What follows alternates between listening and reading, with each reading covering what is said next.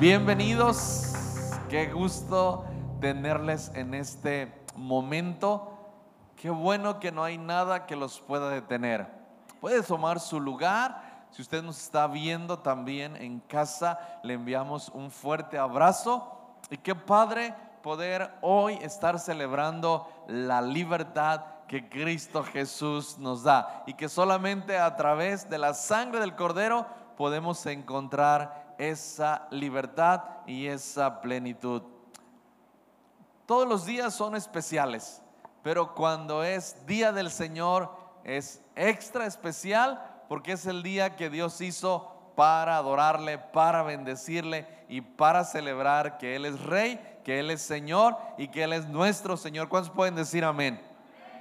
Pues qué padre, hemos estado, la semana pasada empezamos una serie y hoy vamos a continuar con una parte que estoy seguro que va a bendecir nuestras vidas.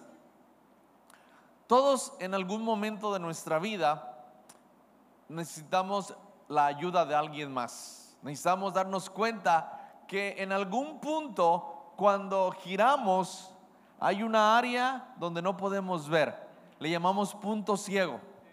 En nuestra vida cotidiana, eh, si usted está casado, a lo mejor su esposa le dijo algún asunto que está incorrecto, se lo ha dicho 300 veces. Y a veces en lugar de hacerle caso se enoja. Y dice, pues lo trae contra mí. Pero alguien que ni siquiera conoce bien y le dice lo mismo y dice, creo que tiene razón. Porque no tenemos ese mecanismo activado. Todos necesitamos la ayuda de alguien. Y, y hay momentos en nuestra vida que ese punto ciego nos impide ver con claridad lo que tal vez otros no ven. Le voy a poner otro ejemplo tan práctico. El punto ciego es como el mal aliento. Usted sonríe y habla cerca y la gente como que se aleja de usted un poquito, ¿verdad? Y usted piensa que es por el coronavirus, pero no es por el coronavirus. Es porque ruge como un león. Y no se da cuenta, pero los demás sí se dan cuenta y a lo mejor le dan una pastillita o a lo mejor le dan un Halls y usted dice, qué buena onda, ¿verdad? Lo que pasa es que no le dice realmente la verdad porque le da pena. El punto ciego es como cuando usted tal vez va en el transporte público y pues como que huele mal las axilas, ¿verdad? Y los demás están sufriendo, no saben qué ponerse para aguantar el, mal aroma y usted feliz será y piensa que le están, a lo mejor alguien le ofrece el asiento y dice que amable, pero no es que sea amable, es que ya no aguante el aroma que despide la persona. En el punto ciego, todos en alguna área de nuestra vida lo tenemos. A veces lo reconocemos, a veces no nos damos cuenta. Y hay personas que nos rodean, que a veces nos quieren ayudar y nosotros lo tomamos a mal sentimos que nos persiguen. Sentimos que están en contra de nosotros porque nos están diciendo una área de oportunidad que necesitamos cambiar en nuestra vida.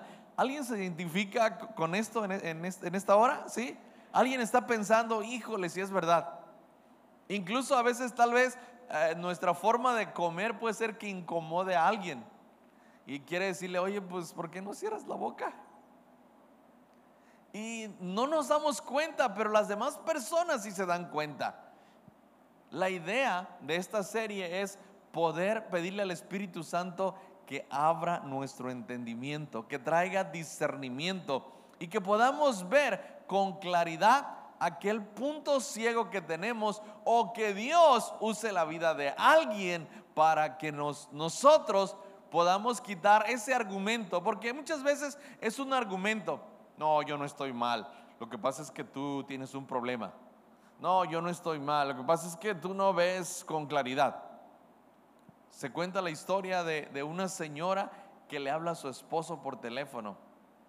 Y le dice, su esposo le contesta, aló, sí amor, le dice la señora, fíjate que están pasando en la tele un tipo que está medio loco, va en sentido contrario y lo curioso es que el carro y la persona se parece contigo. Y el cuate regresa a ver, dice, no, mi amor, yo estoy bien, todo el mundo va en sentido contrario, pero yo voy en el sentido correcto. El punto ciego es cuando nosotros a veces no nos damos cuenta. Todo mundo lo ve, pero no nos damos cuenta. Pero yo le, yo le quiero animar para que en, esta, en este momento oremos y le pidamos al Espíritu Santo que nos ayude a quitar ese punto ciego o toda ceguera y que la luz de Cristo Jesús pueda alumbrar en cada área de nuestras vidas para que el carácter de Cristo sea formado en nosotros. ¿Cuántos dicen amén? Muy bien, vamos a orar. Padre, te damos gracias en esta hora. Sabemos que nos amas tanto que lo único que deseas es que nuestra vida pueda crecer, pueda llegar a la estatura de un varón perfecto, a la estatura de Cristo Jesús.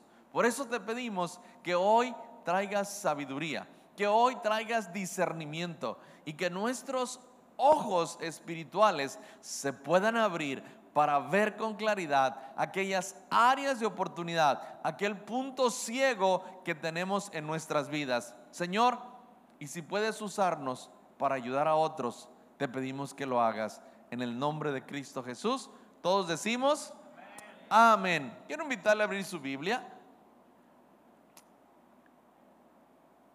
Salmo capítulo 3, versículo 1 al 7. Sé que hay personas que tienen delirio de persecución.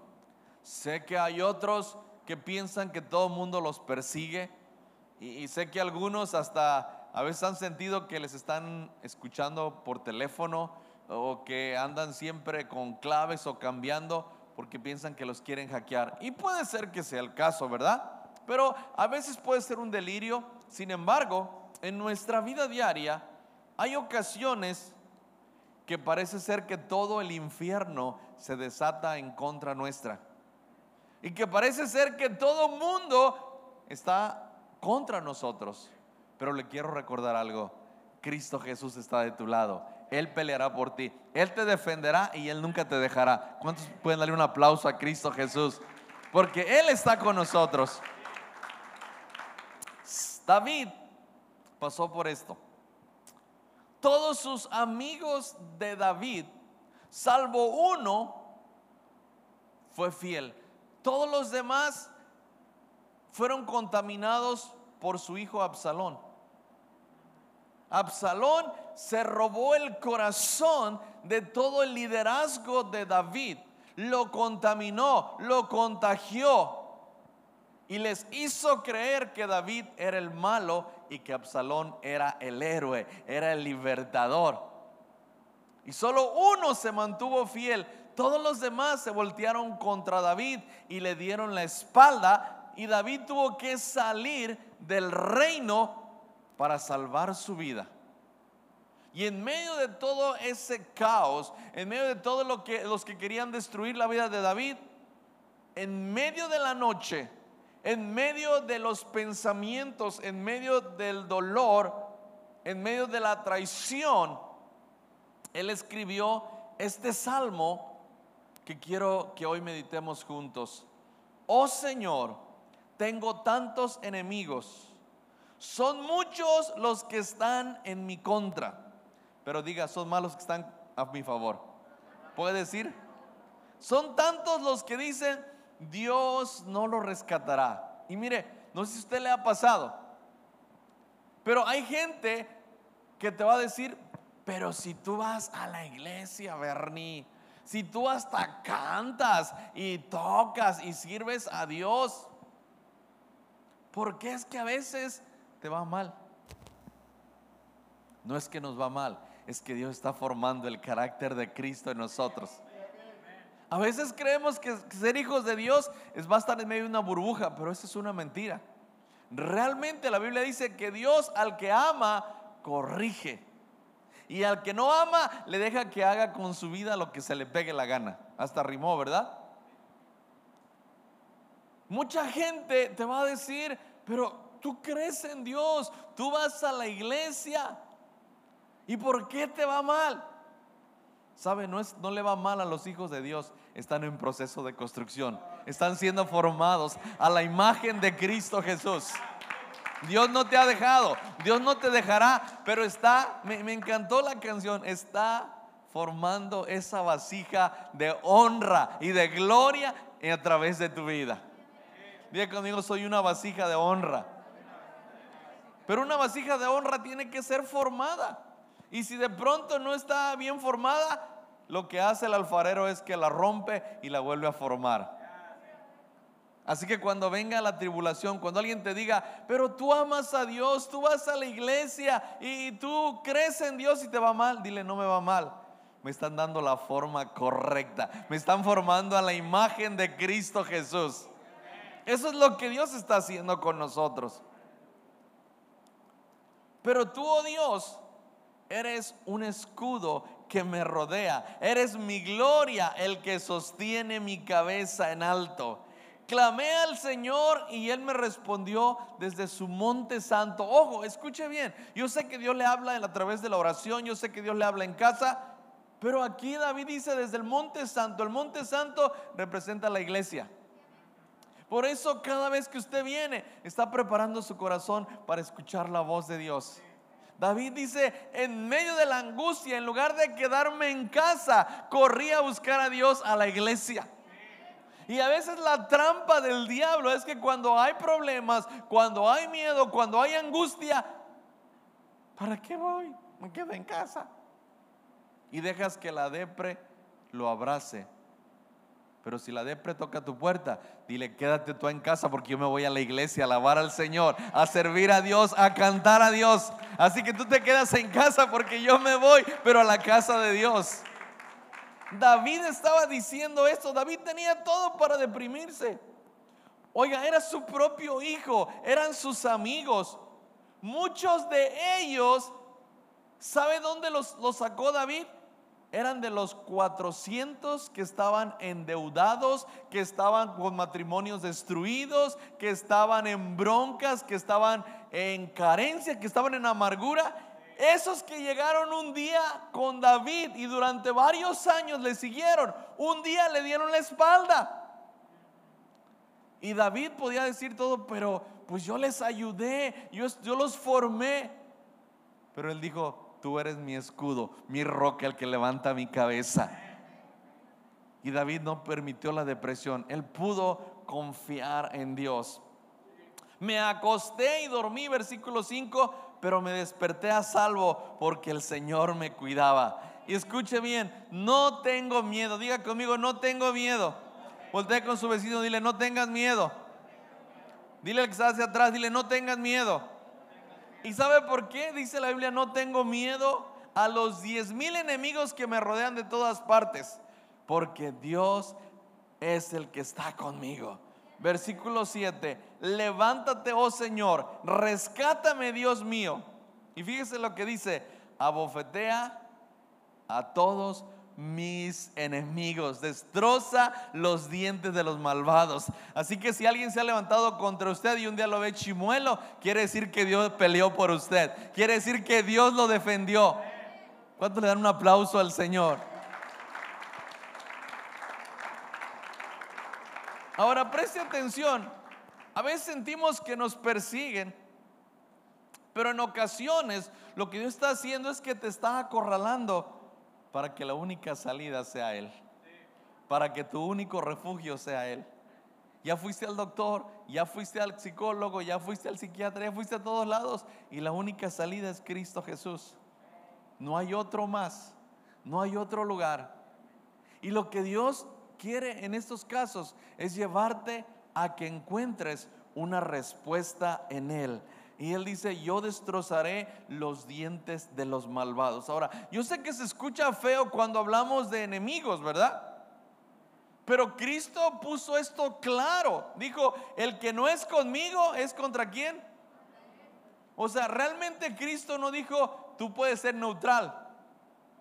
No, no puedes ser neutral. En el reino de Dios no puedes ser neutral. O estás con Cristo o estás en contra. O eres de Cristo o no eres de Él. Porque decimos, no, yo soy neutral. Yo no soy ni, ni, negro ni blanco, yo soy gris. No, en, Cristo solamente tienes que ser de una parte, de un lado.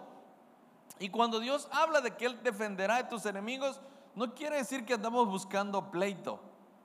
Pero siempre habrá personas que se van a levantar contra ti. En el trabajo, algún vecino. Yo recuerdo cuando vivía en el Infonavit, yo, yo dejaba, tenía un lugar, un cajón para mi carro. Era un bochito, era mi bochito. Y había un vecino que le encantaba ponerse atrás y a veces yo me levantaba temprano y no me dejaba salir. Y le pitaba y le pitaba y cuando venía a moverlo se enojaba. Y un día no venía y fui y le toqué la puerta. Le dije, oiga, ¿me da permiso de salir? Y bajó con un cuchillo. Espero que me esté viendo, ¿verdad?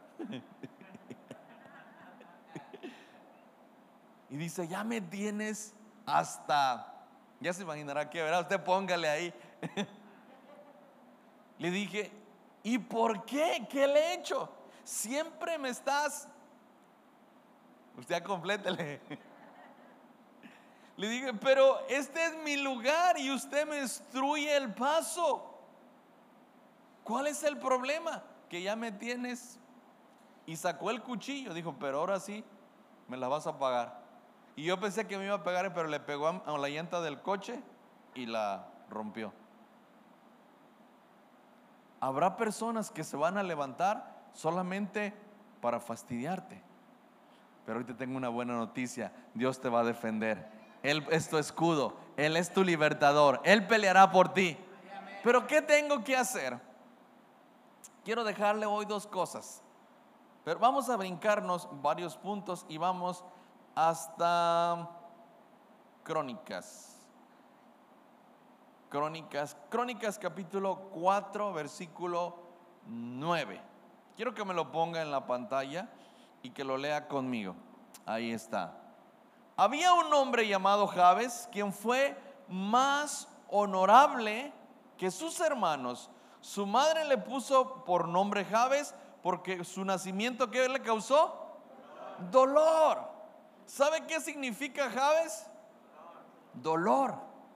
De hecho, cuando veían a Jabes le decían, ahí viene el dolor de muelas. O sea, el nombre de Jabes significaba dolor y siempre que lo veían decía, pues ya me fastidió. Su madre, yo me imagino, es mi conclusión, ¿eh? que Jabes nació muy grande y pues como no había ah, cirujanos en ese tiempo, pues fue grande el dolor que le, que le causó. Entonces su mamá en su desesperación y el dolor dijo, te vas a llamar dolor. Cuando iba Javes a la escuela, si ahí viene el dolorcito de su mamá. El destino de Javes era dolor, era tristeza, era amargura. Pero Javes un día se cansó. Un día dijo, pues ya está suave. ¿Por qué tiene que ser mi vida de esta manera? Sé que hay una respuesta. Y, y, la siguiente versículo Suena muy sencillo, pero no es así como usted lo ve.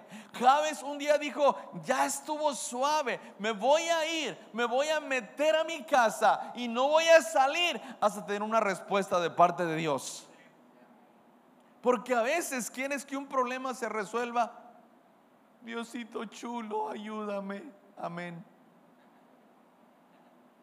Pensamos que Dios es como algo mágico como cuando juega un volado, pero no es así. Javes un día dijo, ya me cansé. Este tipo de vida no es la que Dios quiere para mí. Tengo que tomar una decisión. Y Javes tomó una decisión y vea lo que hizo. Versículo, capítulo 4, versículo 10. Javes oró hacia al Dios de Israel. Te ruego que me bendigas y aumentes mi territorio quédate a mi lado junto a mí y líbrame del mal para que yo no pase sufrimiento. ¿Y qué hizo? ¿Qué hizo? ¿Qué hizo? Dios le concedió. Ahora, aquí suena como que él se metió, pero no fue así. ¿Me ayuda alguien con el teclado? No fue así. Javes se cansó del tipo de vida que tenía. Y él tomó una decisión porque sabía que solo Dios tenía la respuesta. Y yo estoy seguro que Dios quiere cambiar esa situación que estás pasando. Yo estoy seguro que Dios quiere pelear por ti. Sin embargo, a veces pensamos que solamente porque somos buena onda, Dios va a pelear por nosotros. Pero yo quiero darte dos consejos bien prácticos que puedes hacer para que Dios pelee por ti. Y acompáñame a primer libro de Pedro, capítulo 5, versículos 6 y 7. Así que humíllense ante el gran poder de Dios. Y a su debido tiempo, Él les levantará con honor. La Biblia dice, así que ¿qué tenemos que hacer? Humíllese. Porque cuando alguien se levanta para pelear o decir algo, ah, es que no sabes que soy Melcalva y te las vas a ver conmigo. Pero cuando usted se humilla, le quiero recordar, cuando usted se humilla delante de Dios, le da el derecho a Cristo que Él pelee por usted. Le da el derecho que Él le defienda. Pero cuando usted quiere su propia venganza, entonces Dios se hace un lado y dice, bueno, aviéntate tú el pleito. ¿Cuántos quieren que Dios pelee por usted? Humíllese. Porque dice la Biblia que Dios exalta a los humildes, pero Él menosprecia al altivo. Por eso Pedro dice, ¿quieres que Dios te defienda? ¿Quieres que Dios pelea por ti? Humíllate. Humíllate primero ante Dios. Y cuando tú te humillas, le estás dando el derecho legal a Dios que Él pelee por ti. Les voy a contar una historia. Ya tiene un ratito que, que, pase esto, pero creo que les va a ayudar a entender en, el contexto correcto, lo digo con toda humildad. En una ocasión, el presidente municipal nos invitó a, varios pastores a, a un desayuno en su casa. Yo llegué un poquitito más tarde. Entonces me quise sentar en las mesas de los que estaban y no, ya no hay lugar, no, ya no hay lugar, no, ya no hay lugar. Y solo había una mesa vacía. Y pues ni modo, me siento allá, ¿verdad? Y fui y, me senté en, en una mesa vacía yo solo. Y estoy ahí cuando llega don Jorge y dice, pastor, ¿por qué está tan solo? No, pues para estar tranquilo, ¿verdad? Chismoso yo, ¿verdad? Que Dios me perdone. No me quisieron en ninguna mesa, entonces me fui a, ¿Me puedo sentar con usted? No, pues será un honor, ¿no? Y luego llega doña Lupita. ¿Me puedo sentar con usted? Y luego llega el presidente y Liz y su hermano Josué. Y todos se sentaron en la mesa que yo estaba y tuvieron que mover a algunos de los que no me dieron lugar para que se sentaran en la mesa. No lo digo por vanagloria, pero cuando tú dejas que Dios pelee por ti, Él es el que te defiende. Él es el que te defiende. No pelees tú tus batallas. Humíllate. En esta noche, humíllate bajo la mano de Dios y Él te exaltará. Ese es el segundo consejo. Terminemos de leer la escritura. Así que humíllense ante el gran poder de Dios y a su debido tiempo él los levantará con honor.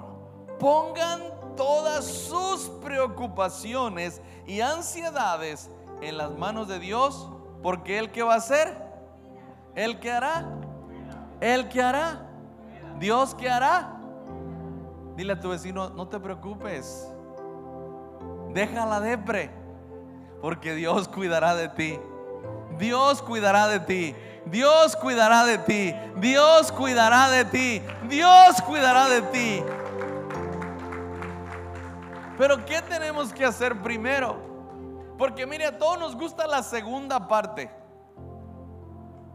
Pero la primera parte, mis amados, es la más importante. Humíllate. No contiendes, no pelees, no te defiendas. Humíllate. Dile, Señor, aquí estoy. Vengo como tu hijo. Tengo un amigo que él siempre cuando va a decir algo hacia su persona, dice, me humillo ante la poderosa mano de Dios. Siempre, siempre que va a decir algo de él, dice, me humillo ante la poderosa mano de Dios. Y realmente es correcto. Porque Dios dice, humíllate. Y si tú te humillas, entonces yo me voy a encargar de dos cosas. Número uno, yo voy a pelear por ti, Manuel te dice. Si tú te humillas, yo voy a pelear por ti. Pero si tú te quieres defender, entonces le dice a Dios, hazte un lado. Y la segunda, Él te exaltará cuando fuere tiempo.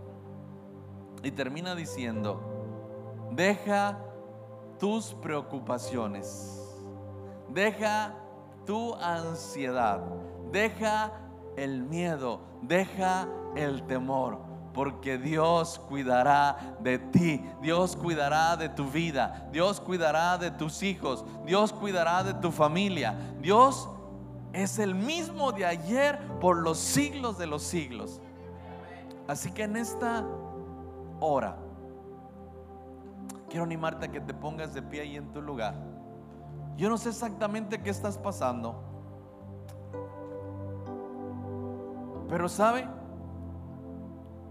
en estos días no han sido fáciles,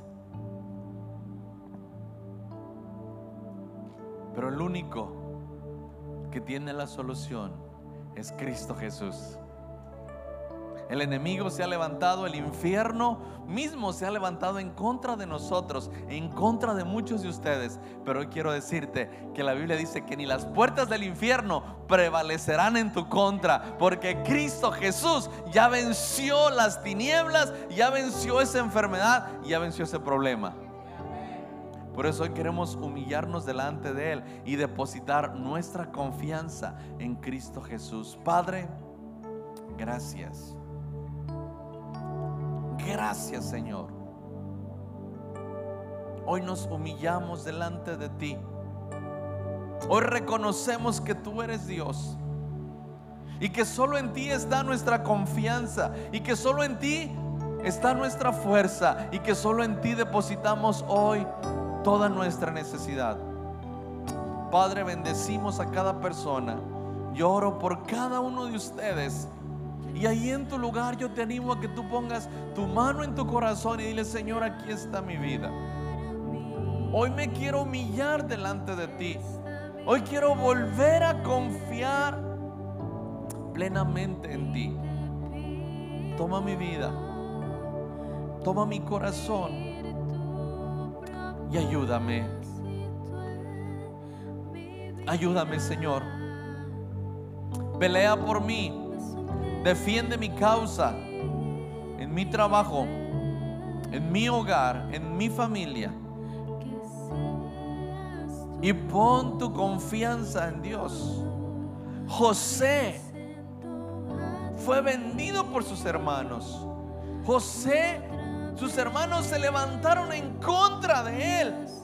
Quisieron matarlo y como no pudieron, lo vendieron como esclavo. Y José fue como esclavo y se humilló.